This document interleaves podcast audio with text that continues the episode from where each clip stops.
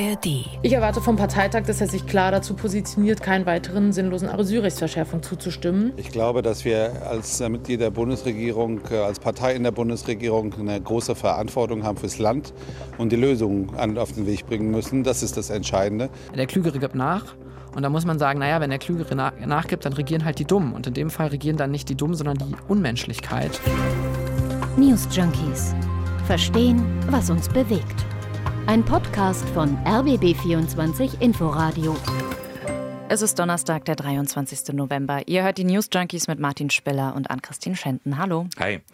Die Bundesregierung, die Ampel, sie muss sparen. Darüber hatten wir diese Woche schon gesprochen. Vor allem in Sachen Klimaschutz könnte vielen Projekten jetzt das Geld gestrichen werden. Thema auf jeden Fall auch für die Grünen. Die treffen sich ja heute Abend zum Auftakt ihres Parteitags in Karlsruhe. Ja, und da wird es nicht nur um die Haushaltssperre gehen, sondern auch um die Frage, ob sich die Grünen in der Ampel immer weiter von ihren Werten entfernen. Ja, das wirft die Basis nämlich der Spitze vor. Und wir gucken daher heute mal intensiv auf die Grünen, auf die Streitthemen, aber auch auf die Frage, ob die Grünen in der Ampel noch ihre Zukunft sehen. Es wird der längste und größte Parteitag in der Geschichte der Grünen. Hm, wobei die ja Bundesdelegiertenkonferenz sagen, ne? so heißt das bei denen. Das klingt sperriger. aber es stimmt, ist aber eigentlich auch egal. Vier Tage wird jetzt auf jeden Fall diskutiert und entschieden. 4000 Teilnehmende sind vor Ort. Ja, vor Ort übrigens in Karlsruhe, genau dort, wo sich die Grünen auch gegründet hatten. 1980 war das. Ja, also zurück zum hm. Anfang. Mittlerweile ist ja aus der Oppositionspartei eine Regierungspartei geworden geworden. Und ja, als Regierungspartei muss man sich eben auch manchmal anpassen und damit sind nicht alle so happy. Deswegen geht es heute auch erstmal los mit inhaltlichen Diskussionen. Klar, die Frage der Haushaltssperre, das ist einer der wichtigsten Punkte. Dann wird auch über Nahost geredet werden und, und da wird es wohl heikel, die Migrationspolitik der Grünen bzw. die der Ampel, die wird ein großes Thema sein. Genau, da gab es jetzt im Vorfeld einen offenen Brief der Basis, also rund 1200 Mitglieder haben den unterschrieben. Initiiert hatte den die Grüne Jugend. Und die wirft der Spitze nichts Geringeres vor als eine menschenfeindliche Abschottungspolitik. Die Co-Vorsitzende der Grünen Jugend, Katharina Stoller. Ich erwarte vom Parteitag, dass er sich klar dazu positioniert, keinen weiteren sinnlosen Asylrechtsverschärfung zuzustimmen. Ja, die Grüne Jugend, die wählt auf jeden Fall gerade so ein bisschen härteren Ton. Dem Spiegel gab Stoller vor drei Tagen auch ein Interview und darin sagt sie weiter, die Ampel präsentiere Scheinlösungen, die Geflüchtete kriminalisieren und ihnen das Leben schwer machen. Das helfe niemanden weder den Geflüchteten noch den Kommunen. Und die Pläne der Regierung nennt sie eine Verschärfung des Asylrechts, beispielsweise eben die restriktiveren Regelungen für Abschiebungen oder die Schnellverfahren an den Außengrenzen. Zur Haltung der grünen Jugend erzählen wir euch auch später noch mal mehr. Die Co-Vorsitzende der Grünen allerdings, Ricarda Lang, die bekennt sich zu den Entscheidungen der Ampel und betont eine Entlastung für die Kommunen. Wir ducken uns nicht weg vor der Wirklichkeit. Wenn Kommunen an ihre Belastungsgrenze kommen, dann erkennen wir das an und vor allem ist für uns klar, Humanität kann es dauerhaft nur in Ordnung geben, also auch mit Steuerung. Ja, was auf jeden Fall so durchscheint, also die grüne Jugend, die wirft der Spitze vor, sich angepasst zu haben an die Ampel. Also jetzt eben mit SPD und FDP einen härteren Kurs in Sachen Migration einzugehen und damit irgendwo gegen die eigenen Ideale so ja, kerngrüne Ideale dagegen zu verstoßen. Ja, das wird definitiv ein Politikum auf dem Parteitag. Und ähm, ganz ähnlich ist es auch bei anderen Themen. Also nach dem Angriff auf die gesamte Ukraine gab es heftige Diskussionen, warum sich denn die Grünen, ausgerechnet die Grünen, von ihrer einstigen pazifistischen Friedenspolitik mhm. verabschieden. Nun ist es beim Thema Migration eben ähnlich. Und das eigentliche Kernthema der Grünen, der Klimaschutz, der spielt gar nicht mehr die Hauptrolle, oder? Ja, aber wir haben ja schon gesagt, die Grünen sind jetzt eben Regierungspartei, haben deswegen ja auch nicht nur ein Thema. Mhm. Und natürlich waren die Grünen auch immer schon mehr als nur eine Partei für Klima- oder Naturschutz. Nun muss sie Kompromisse eingehen und das tut sie auch. Aber besonders das Urteil des Bundesverfassungsgerichts, ähm, dass der Nothaushalt für die Corona-Pandemie ja nicht auf Investitionen in Sachen Klimaschutz umgelagert werden kann, das schadet der Partei natürlich innerlich. Ja, Robert Habeck muss das ja als grüner Wirtschaftsminister gerade auseinanderdröseln. Es fallen insgesamt 60 Milliarden Euro einfach weg. Ja, wobei ich glaube nicht, dass die Basis ähm, ihrer Spitze jetzt die Schuld für diese Misere in Sachen Schuldenbremse gibt. Mhm. Das liegt eben auch daran, dass Robert Habeck ja immer noch sagt, man darf trotz dieses fehlenden Geldes jetzt nicht beim Klimaschutz sparen, sondern man muss das woanders tun. Das muss natürlich auch wieder eine Kompromissentscheidung innerhalb der Ampel werden, wird also nicht so leicht, aber er hat da schon diese Klimaschutzlinie und hält sich da auch dran. Ähm, also da geht es zum Beispiel darum, dass die Regierung kurz davor gewesen sei, Verträge mit der Stahlindustrie zu schließen, damit die in Deutschland klimafreundlicher produzieren kann. Und da sagt Habeck eben jetzt, er sei nicht bereit, ähm, da jetzt irgendwie was dran zu ändern, sondern man müsse das Geld an anderer Stelle finden. Umweltverbände wie beispielsweise die Deutsche Umwelthilfe, die haben schon vor dem Parteitag angemahnt, vor allem mit Blick auf Europa müsse die Partei jetzt ein Programm beschließen, damit Europa bis spätestens 2050 klimaneutral neutral ist, wobei auch diese Fokussierung auf Klima für Streit sorgt. Wir sagen jetzt schnell Grüne, Kernthema Klima. Der Naturschutzbund Deutschland wiederum, der NABU, der sagt zum Beispiel, die Partei, die Grünen, die müssten sich wieder stärker für den Natur- und Artenschutz einsetzen. Den Krötenteich um die Ecke, das kleine Reservat am Wald. Das waren ja mal ganz urgrüne Dinge, Wurzeln der Partei. Dinge, die gelegentlich auch schon mal im Widerspruch stehen zum Klimaschutz. Zum Beispiel Windkraft und Vogelschutz Vogel. oder mhm. so. Mhm. Also auch da merkt man, dass die Grünen hinter den Erwartungen vieler oder einiger zurückbleiben. Trotzdem hört man so aus den Landesverbänden eigentlich, ja, die Stimmung bei den Grünen, die ist doch noch in Ordnung, also eigentlich alles gut. Also da wird man jetzt erstmal diesen Parteitag abwarten müssen, um eine valide Aussage treffen zu können. Ja, und auf diesem Parteitag werden auch die Europaliste und ein Programm für die Europawahl 2024 verabschiedet.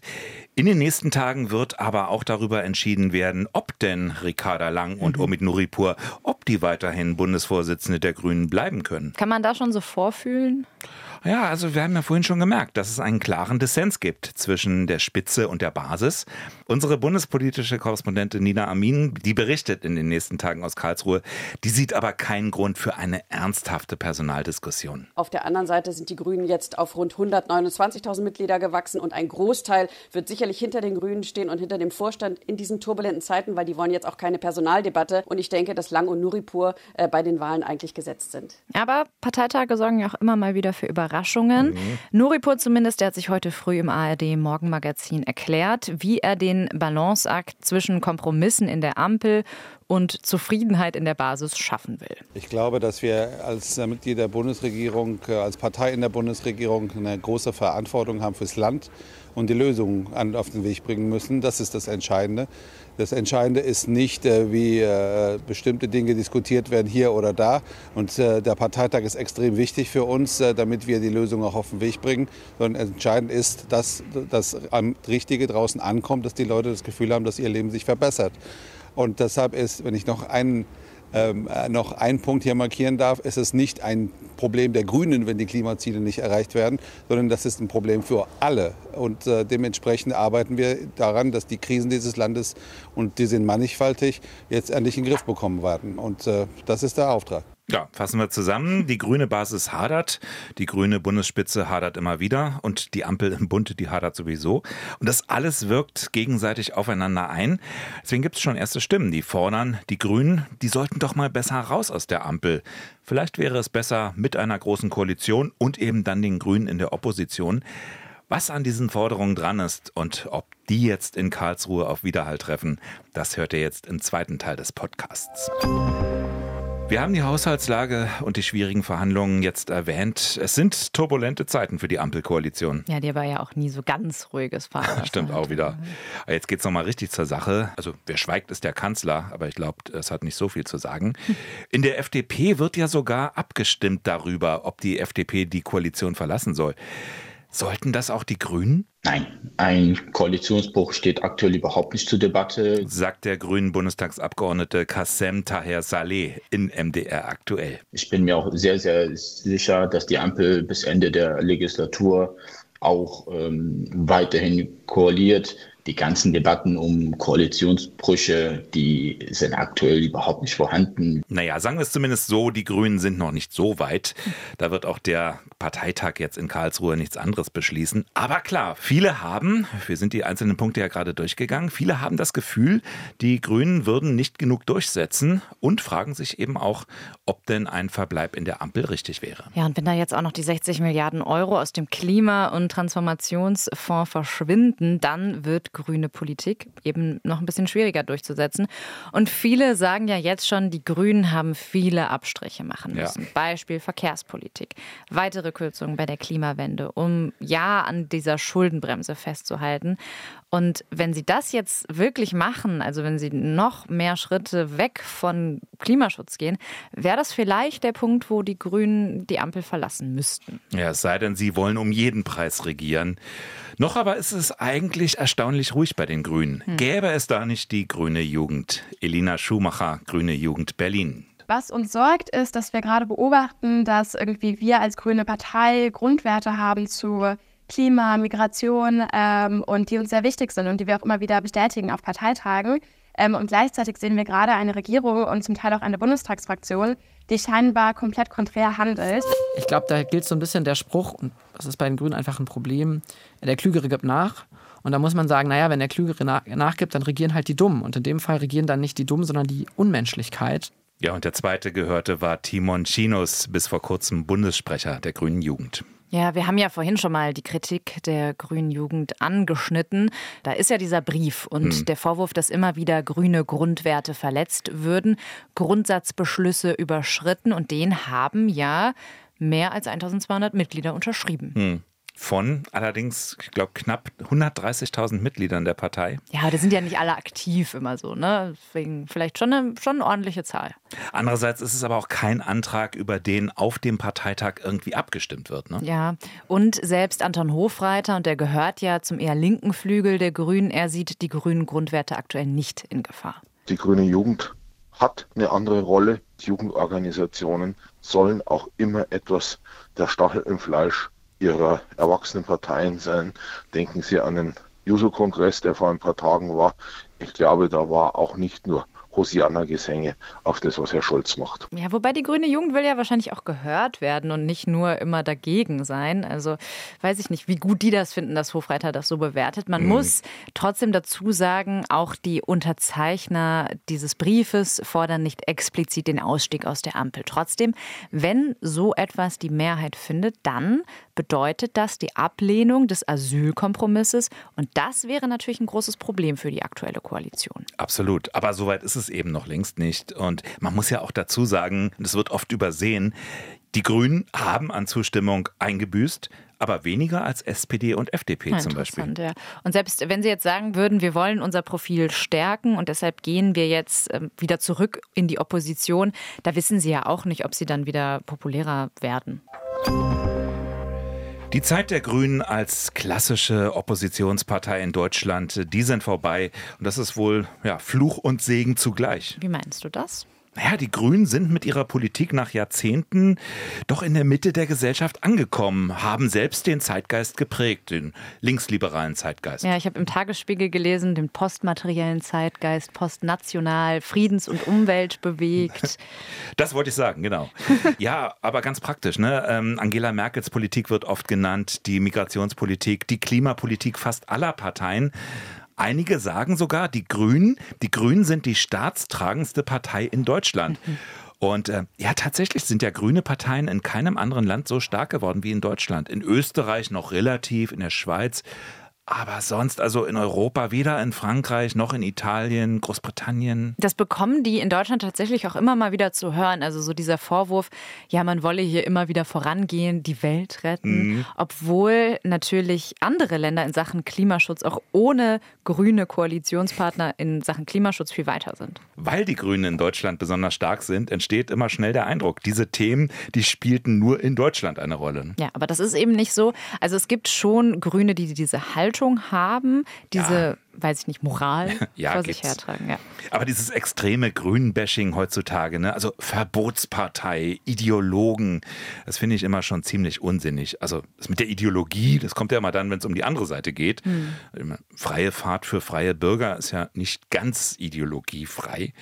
Und ja, Gesetze machen, die Vorschriften machen, die anderes Handeln sanktionieren, das ist ja irgendwie auch Teil des politischen mhm. Handelns. Ne? Also ich meine jetzt echte Vorschriften, keine Fake, kein Fleischverbot oder so. Ja, aber natürlich muss man sich das auch alles ganz genau anschauen und gucken, dass die Grünen auch handwerkliche Fehler gemacht haben zuletzt, also beim mhm. Heizungsgesetz zum Absolut. Beispiel. Also Sie haben eben auch versucht, ein paar Dinge anzugehen, also zu verändern, wo lange nichts passiert ist. Das ist eben auch keine dankbare Rolle. Mhm. Klimaschutz, gutes Beispiel, ne? finden erstmal alle gut.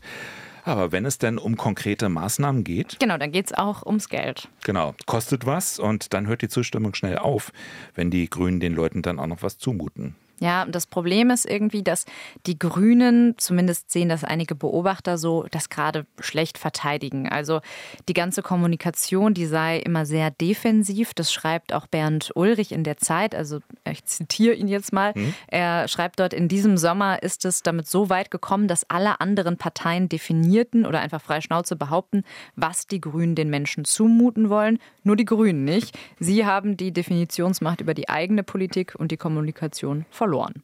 Sind natürlich mittlerweile auch eher auf so einem Weg, dass sie ihre Politik ökonomisch begründen. Also sie sagen eben, wir stellen uns auf im Wettbewerb um klimaneutrale Standorte. Es geht viel ja um Investitionen. Alles, ne? Genau, genau. Und das, das kommt, glaube ich, gar nicht so hm. an bei den Menschen. Mittlerweile scheint es auch einfach eine Art Gegenbewegung zu geben, einen Rechtsruck, sehen wir auch an einigen Wahlergebnissen. Die gesellschaftliche Stimmung, die scheint sich doch ein bisschen gegen die Grünen gedreht zu haben. Das merkt auch Anton Hofreiter. Man stellt schon fest, dass wir eine sehr, sehr schwierige Diskussion in Deutschland, aber auch insgesamt in Europa haben, unter dem massiven Problemen, die wir auf verschiedenster Ebene weltweit haben, kommt natürlich sozusagen ein gewisser Druck auf Humanität. Ja, Anton Hofreiter heute im Deutschlandfunk. Ist ja nicht nur das Klimathema, es sind auch kulturelle Fragen. Also man hat so das Gefühl, für Teile ist der Zeitpunkt da, den linken Zeitgeist, den wir erwähnt haben, ein bisschen zurückzudrängen. Nicht nur in Deutschland übrigens. Ja, und ob die Grünen das verhindern können? Ja, verhindern wahrscheinlich nicht, aber was macht das mit den Grünen mhm. als Partei? Also klar, die Grünen haben sich auch angepasst, haben wir jetzt schon mehrmals gesagt, also beim Asylkompromiss zum Beispiel, aber das Thema Klima, das verschwindet ja jetzt nicht einfach. Es ist schon immer noch der Markenkern der Grünen und damals bei der Bundestagswahl, bei der letzten, war es ja auch so, dass das kurz nach der Katastrophe im Ahrtal stattgefunden hat. Und da haben, glaube ich, viele Leute gemerkt, das Thema Klima bewegt uns und da ist eben eine Partei, die dafür einsteht. Natürlich kann sowas auch wieder passieren und dann verschieben sich da vielleicht auch wieder die Prioritäten der Wählerinnen hm. und Wähler. Partei, die dafür einsteht. Ja, aber die Frage ist natürlich auch, wie grün sind längst alle anderen Parteien? Ne? Sind die nur grün lackiert? Ja. Werden die Grünen als eigenständige Partei überhaupt noch mhm. gebraucht? Mhm. Anton Hofreiter sagt entschieden und auch wenig überraschend ja. Jetzt sind wir mal ehrlich, es ging viele Jahre jetzt bergauf, dass in dieser schwierigen Lage da auch mal eine schwierigere Zeit kommt. Das finde ich jetzt wenig überraschend. Also ich bin jetzt aktiv für die Grünen seit 1984 und ich muss ehrlicherweise sagen, ich bin angesichts all der Schwierigkeiten eigentlich eher überrascht, wie gut wir noch dastehen. Ja, wenn ich Anton Hofreiter so höre, dann hört sich das ja auch so ein bisschen an, als würden die Grünen sich eben, die haben sich jetzt emanzipiert zu einer vielleicht irgendwann auch Volkspartei und das mhm. funktioniert eben nicht ohne Konflikte innerhalb der Partei. Und das, das muss man auf so Parteitagen wie jetzt einfach dann auch aushandeln. Ja, ich würde sagen, das war's für uns für heute. Wir hören uns morgen wieder bei den News Junkies. Bis dann. Bis dann, ciao. Tschüss. News Junkies. Verstehen, was uns bewegt. Ein Podcast von RBB24 Inforadio. Wir lieben das Warum.